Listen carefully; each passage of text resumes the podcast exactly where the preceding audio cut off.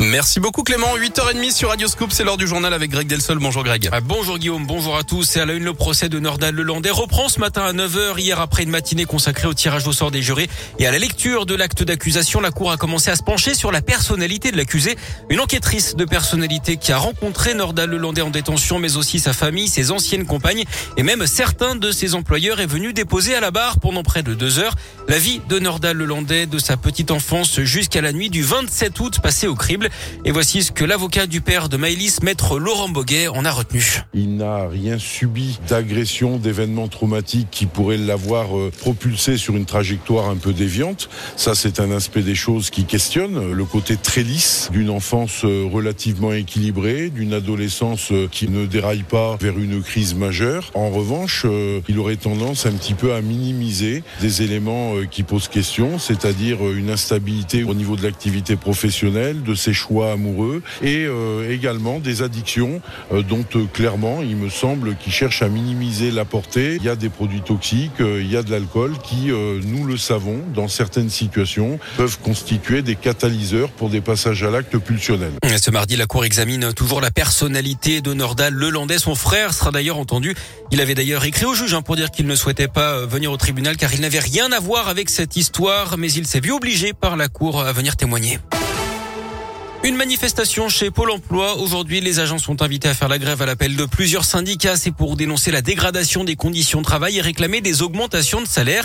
À Lyon, le rassemblement est prévu à 11h devant le siège régional rue Crépet dans le 7e arrondissement. Des changements pour ce 1er février et on commence par les bonnes nouvelles, les agriers notamment pour ceux qui ont de l'argent placé sur un livret A. Oui, avec le taux du compte d'épargne préféré des Français qui repasse à 1%, c'est pour faire face à l'inflation et c'est une première depuis 10 ans. Hausse également du livret jeune, du livret développement durable et c'est aussi le cas du livret d'épargne populaire qui lui passe à 2,2%. Dès ce mois-ci également, les nouveaux parents auront désormais droit à la bébé box, à la maternité, dans les quartiers prioritaires et les zones rurales dans un premier temps.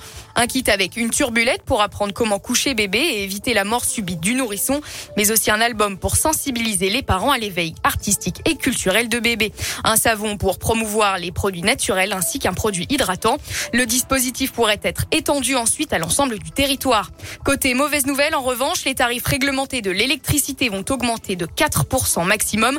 Hausse également des tarifs des péages, plus 2% en moyenne. Des prix du tabac aussi, 10 centimes en plus sur certains paquets. Merci. Et puis dès demain, les restrictions sanitaires commencent à être levées en France avec la fin des jauges obligatoires dans les lieux accueillant du public, les stades et les salles de spectacle, notamment du côté du télétravail. Il ne sera plus obligé, exigé trois jours par semaine, mais toujours conseillé. Enfin également du port du masque en extérieur.